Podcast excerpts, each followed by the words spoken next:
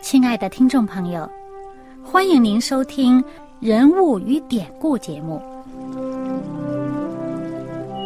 欢迎收听《人物与典故》。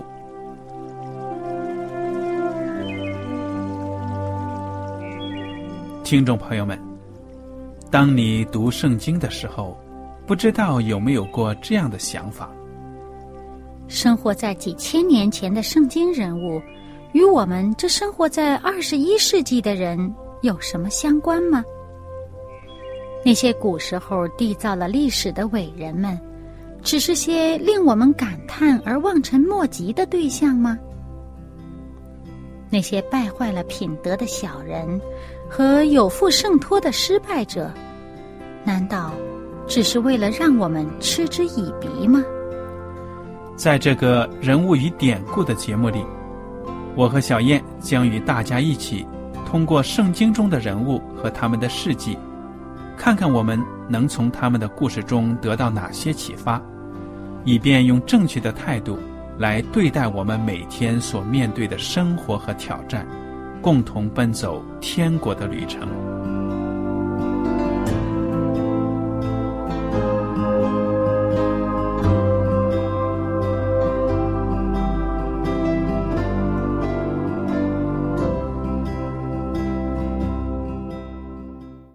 听众朋友们，你们好，我是艾德，我是小燕，大家好。很高兴又能跟您坐在一起来研究圣经当中的人物与典故。我们上一讲呢，已经学习到了这个撒母耳记下的第六章呢，已经学完了。这里呢，就讲到了大卫王，他登基了，他在这个耶路撒冷呢安顿下来之后，马上就想到。上帝的约柜没有在这个京城啊，嗯，他就把这个约柜呢迎到了耶路撒冷。关于这个故事呢，小燕有什么跟我们再分享一下的呢？嗯，那么我们知道呢，在萨姆尔记下第六章就讲述了这个迎约柜的过程。那么我们知道，在圣经上面。另外还有一处地方，也就是在历代至上，历代至上的十五、十六章呢，就比这个萨姆尔记下第六章的记述就更加的详尽。他就啊，不仅讲到大卫，他这一次呢，把这个约柜迎进来啊，而且呢，还讲到呢，他怎么样分派了这些立位人是怎么样做。那么首先呢，呃，这个大卫由于他第一次迎约柜不成啊，那么第二次迎约柜呢，他就非常的呃谨慎了啊，就对这些立位人说，那么只有立位人呢才可以抬这个约柜，而且在这一次他运约柜的时候呢，是很严谨的，按照上帝借着摩西所写的书上面的要求来整个进行这个过程的。除此之外呢。他还分派了这个立位人，呃，亚萨带领的啊，做这个唱歌歌颂上帝啊，也有这个其他的立位人呢，就是有乐队。此外呢，还有祭司带领吹号。那么整个就是欢欢喜喜的这一路上呢，把约柜呢，呃，迎到了他所预备的地方。那么除了在那么，在这个运之前，他还特别的吩咐立位人和祭司，就是要求他们要自洁。你们首先自己在自洁，才能从事这个侍奉上帝的工作。那么，那么当然，在运到以后呢，我们上次也提到了，那么约柜到了，呃，那个大卫有也预备了，他们有整个这个献祭的活动啊，也有与。百姓一起分享这个呃快乐啊。那么除了除此之外，那么约柜到了，到了以后又怎么样呢？圣经还讲到呢，呃，大卫他还分派了这个班次，分派了呃祭司，嗯，恢复了整个在这个呃会幕这个账目的这个呃祭祀活动。就是有长线的翻祭啊，各种的祭祀活动就恢复起来了。那么，呃，除此之外，还有这个唱歌的，还有这个奏乐的，就是整个的这个崇拜呀，它就变成一个制度。嗯，每一天有这样的进行这样的活动。那么，我们就看到呢，大卫在他这个正式在耶路撒冷做完了以后，他就把。整个已经停顿了很多年的这个呃很完整的一套祭祀活动，还重新恢复起来。嗯，而且呢，就是在百姓当中重新啊恢复这个属灵的这种呃凝聚力。嗯，在百姓当中呢，重新把这个呃尊崇上帝摆到一个非常重要的位置上。嗯，那么我们如果呃仔细看的话呢，还会发现，在历代志上第十六章有很长的一段引述了这个亚萨和他的弟兄们嗯所颂唱的这个诗歌的内容。那么其中也包括呃诗篇一百零五篇啊，呃一百零六篇呐。嗯，诗篇九十六篇这样的，嗯，所以在这些诗篇里面呢，其中我们看到，嗯，记载在历代之上十六章，这其中有几句话呢？我们看到呢，他唱出来是这样，他说：“啊，外邦的神都属虚无，唯独耶和华创造诸天，有尊荣和威严在他面前，有能力和喜乐在他圣所。”这就提到了啊，人们敬拜上帝的时候，那么这个心中的欢乐啊，还有这个平安，因为上帝是创造主。那么此外呢，还有讲到第。二十九节就讲到要将耶和华的名所当得的荣耀归给他。嗯哼，所以他就是嗯，在全国，在所有的百姓当中，他重新呃激起了百姓侍奉上帝的这个心。嗯，对呀，现在大卫呢登基了，可以说一切稳定了。那么在属灵的事物上呢？他要把以前扫罗所忽视的，甚至呢所破坏的，都要建立起来。因为扫罗曾经呢，为了追杀大卫，把一些祭司都给杀了，是不是啊？嗯。好，我们来看看这个第七章啊。这里就描写到大卫有一天呢，坐在这个王宫里面，看着金碧辉煌的房间，突然就大发感叹。他说。哎呀，你看看我，现在没有外敌入侵，国泰民安的，我日子好过了，住在这个多华美的宫殿里啊。可是呢，耶和华上帝的约柜还在幔子里。他就感慨了，他说：“我要给耶和华上帝建一个正规的圣殿。”嗯，他当时呢。他是出于自己对上帝的感恩之情啊，嗯，有这个感叹，要决心呢建一个圣殿。那么当时这个先知拿单就对他说了：“你可以照你的心意而行，因为耶和华与你同在。”这个拿单呢，其实作为一个先知、上帝的仆人呢，他听到这样的一个王的心意呢，他感觉是个好事，嗯，他也没有征求上帝的意思，他就觉得哎。这不会有错呀，嗯，所以他就说，你就照着你的心意行吧，肯定没错的。哎，因为呃，一向照他的观察和一向的经验都知道呢，这个大卫所做的事情呢，很多时候都是上帝与他同在的。所以照这个判断来讲，惯性的想法啊，这个既然又是件好事儿，应该就没错。嗯，没想到呢，当夜耶和华上帝的话呢，就临到了拿单。我们来看看这个第七章第五节，《撒母耳记下》第七章第五节，耶和华上帝就对拿单说了：“你去告诉我仆人大卫说，耶和华如此说：你岂可建造殿宇给我居住呢？自从我领以色列人出埃及直到今日，我未曾住过殿宇，常在会幕和帐幕中行走。凡我同以色列人所走的地方，我何曾向以色列一支派的士师，就是我吩咐牧养我民以色列的说：你们为何不给我建造香柏木的殿宇呢？现在你要告诉我仆人大卫说：万军之耶和华如此说：我从羊圈中将你召来，叫你不再跟从羊群，立你做我民以色列的君。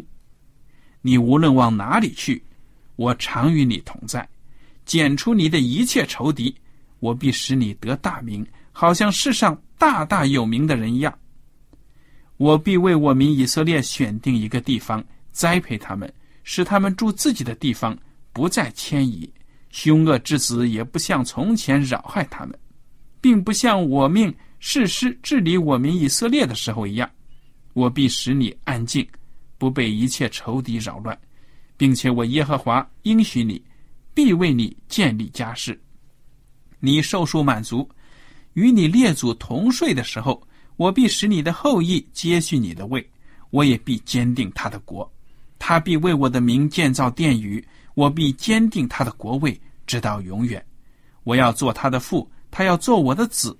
他若犯了罪，我必用人的杖责打他，用人的鞭责罚他，但我的慈爱仍不离开他，像离开。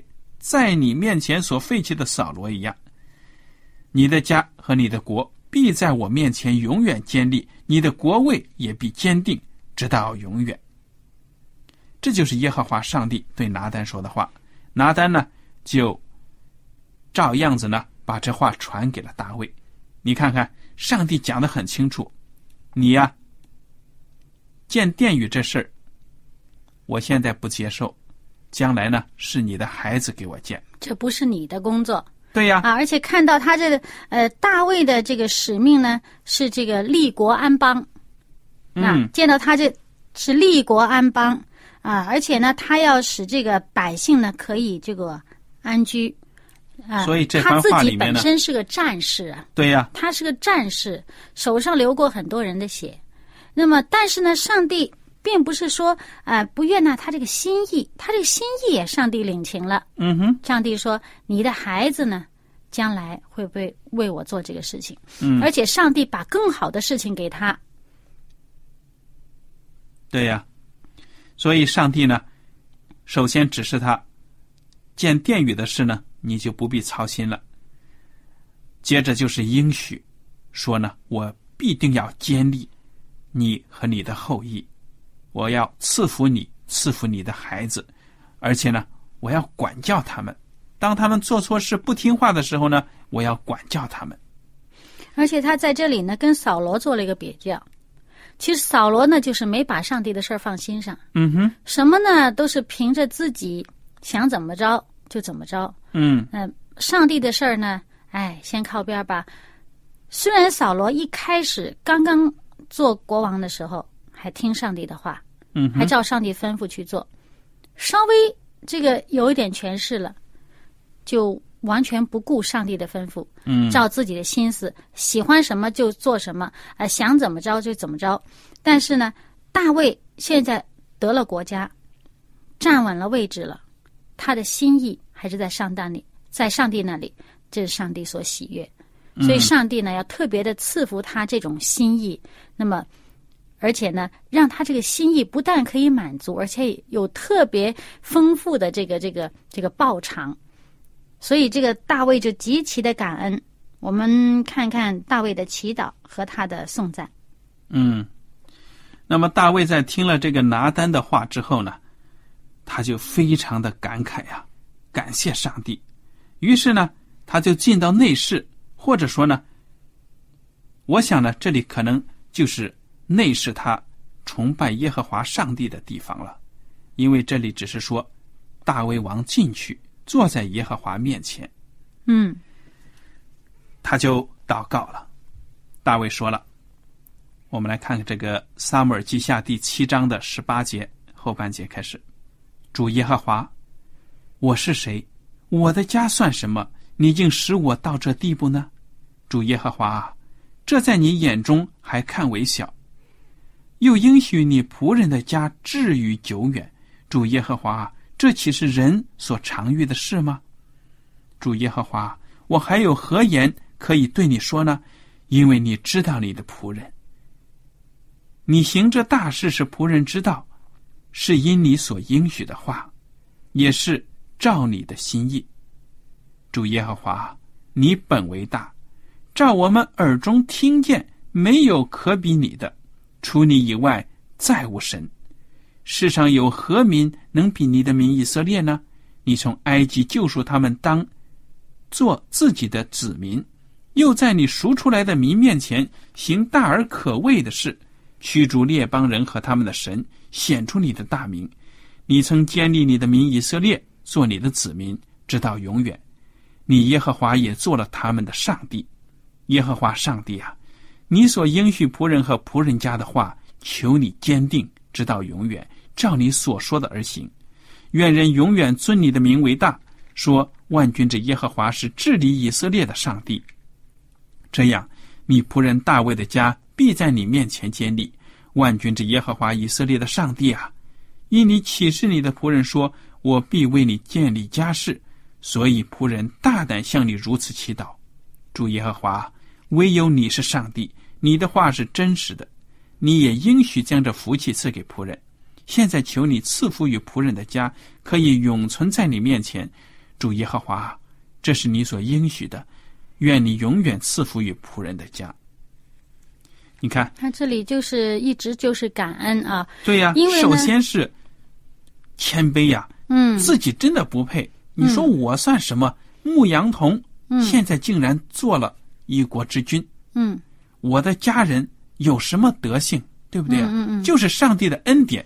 对，所以呢，他就求上帝能够按照他的应许来实现。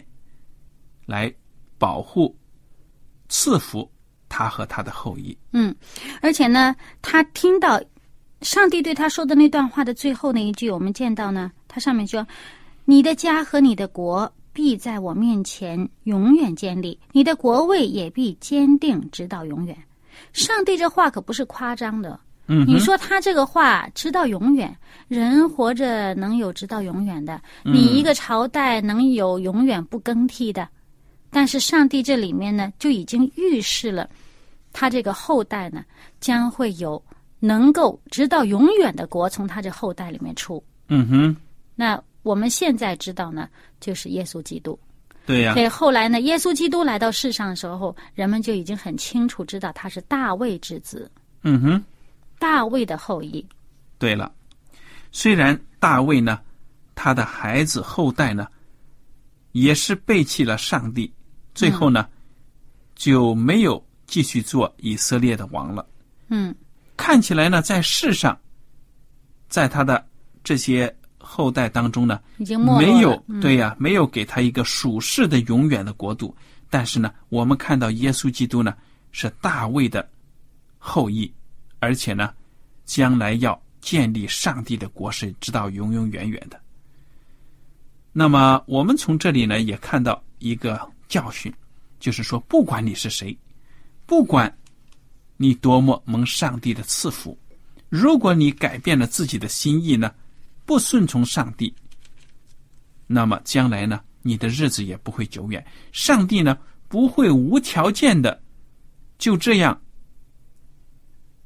赐福那些不顺他的人，对不对呀？嗯，对。那个，因为什么呢？因为你不顺从上帝。本身已经是在作恶了。嗯，你在作恶，那作恶的人还一直这个在位，一直统治的话，那是对百姓、对上帝的子民，那是非常大的苦。那么，上帝不会容这样的事情一直发生下去的。那么，上帝不是说了吗？你敬畏上帝，遵从上帝的律法，你这个呃，上帝赐福你子孙哈到千代，对吧？但是你作恶，你犯罪，你这个。上帝也要追讨，上帝不会以这个有罪的当成无罪。嗯哼。所以大卫的子孙犯罪作恶，离弃上帝，呃，带领百姓偏离上帝的道，那他们的国就被其他的国给灭了。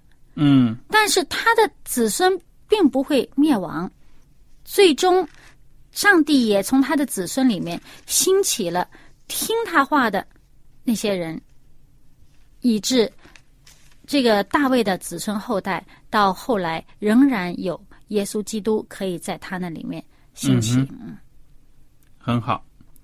那么我们接着来看呢，其实撒母耳记下的第八章，还有这个第十章呢，主要记载的是大卫王的军事活动，嗯因为他要把周围的这些可以说威胁到他的国家的这些敌人呢，要清除干净。嗯。所以上帝呢是与他同在的。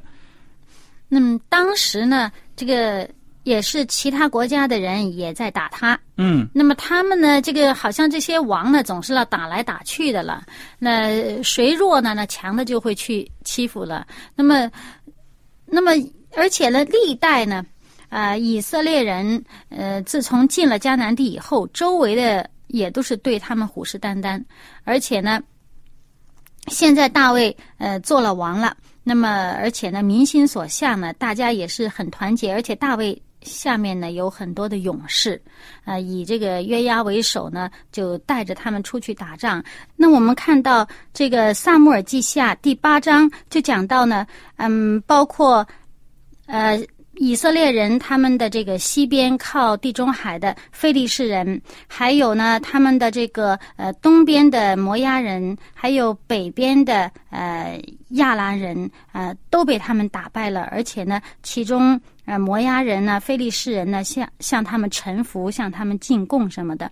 那么我们看到呢，大卫在战场上，嗯，进攻他所得的这些缴获的这些战利品呢，金银铜的器具呢，他都带回来，呃，把他们分别为圣，献给耶和华。呃，其中也包括呃有一个王叫做哈大底谢，他呢很富有，他的那些臣仆的盾牌都是金盾牌，他带回来。带到圣殿里面，而且我们看到呢，圣经对大卫这个治国的评价，在第十五节就讲到，大卫做以色列众人的王，又向众民秉公行义。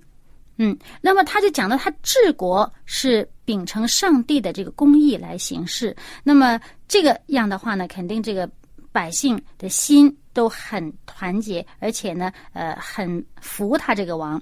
那么其中还有一件事情呢，我们也可以呃看一看，就是在这个第十章的时候呢，讲到这个亚门人，当时亚门人的这个王呢，呃，去世了，那么新的王接任，那大卫呢就派他的这个大臣呢去安慰他，因为呢说他以前的父王呢是对大卫不错。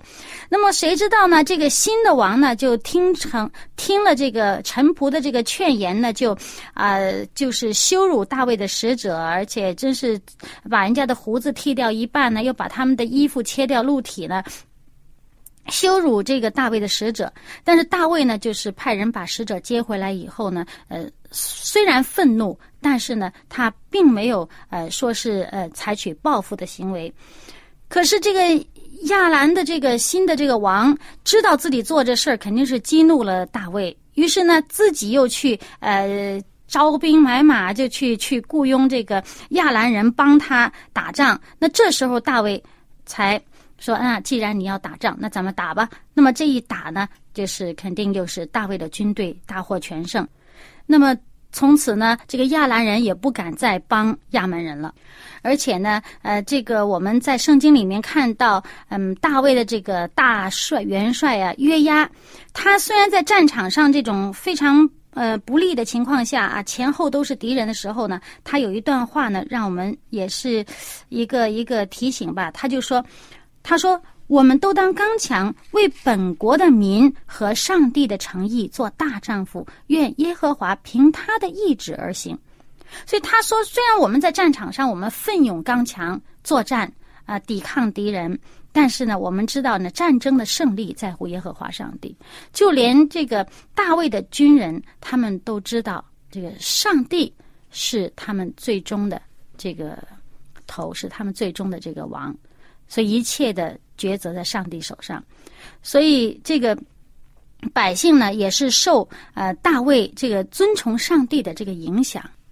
对呀、所以上行下效对百姓呢就有很好的意义。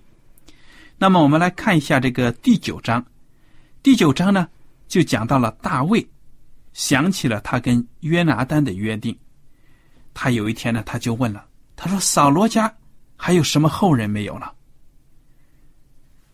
就有人跟他说了，他扫罗还有一个孙子，也就是约拿丹的儿子，他叫米菲波设，但是呢，两条腿都瘸了，是残废。大卫一听说，赶快把他给我找来。结果呢，这些人就去把米菲波设带来了。大卫说了：“米菲波设呀，我因为。”你父亲约拿丹的缘故施恩于你，我将你祖父扫罗王的一切田地呢，都归还给你，你也可以常与我同席吃饭。米菲波设，我们从这里看呢，圣经上我们也不知道他年纪有多大，我估计是非常年轻的，因为他五岁的时候摔断了腿，那么到现在我想大不了二三十岁了，但是残疾没用啊，现在。大卫王把他的祖父以前的田地呢还给他，那他成了地主了，这个收入就有保障了。而且呢，大卫王说：“你可以跟我呢同桌吃饭的，跟我一起坐席。”大卫呢也交代了米菲波设的这个仆人，其实呢，这个仆人呢以前是服务扫罗的，就说呢：“你要帮着米菲波设。”打理这些财产，帮他管理好。而且这米菲波设呢，从此就住在王宫里面了，跟大卫在一块儿。嗯嗯，你说，其实这也是有预表的意义的，对不对呀？嗯，米菲波设他本来是王族的出身，身子有残疾，凭什么现在跟新的王在一起吃饭呢？就是因为他的父亲。跟大卫王的交情恩情，那么我们自己作为人，我们曾经是上帝的儿女，对不对呀？因为犯了罪就离开了上帝，我们是不是身心都有残疾啊？嗯，在这个世界上，那么我们将来要跟耶稣基督一起坐席吃饭，凭什么呢？凭的交情是什么？是耶稣基督为我们牺牲，为我们赎罪。嗯。所以我们看到这个米菲波设呢，他真的是蒙了大卫的恩，托了他父亲约拿丹的福。嗯，这里就看到呢，这个圣经评论大卫在治国方面呢，他就是秉公行义的，很有良心的。嗯，他不论是对内的这个臣民，还有对外的外敌，他都秉公行义。嗯，愿我们大家呢。也在生活当中常常的想起别人的对我们的恩，我们也要以报恩的心呢去对待其他的人，特别是想到我们的主耶稣呢为我们所做的一切，我们也要效法他，要爱人。最重要，我们所做的一切呢，要由上帝的这个准则来作为衡量的标准。好了，我们今天的讲道呢到此就结束了。您如果有什么问题和想法，我们欢迎您写信来，艾德和小燕，感谢您今天的收听，我们下次节目呢再会。再会。喜欢今天的节目吗？若是您错过了精彩的部分，想再听一次，可以在网上重温。我们的网址是 x i w a n g r a d i o 希望 Radio，或是找旺福村也可以找到。记得把好东西介绍给您的朋友，与他一起收听。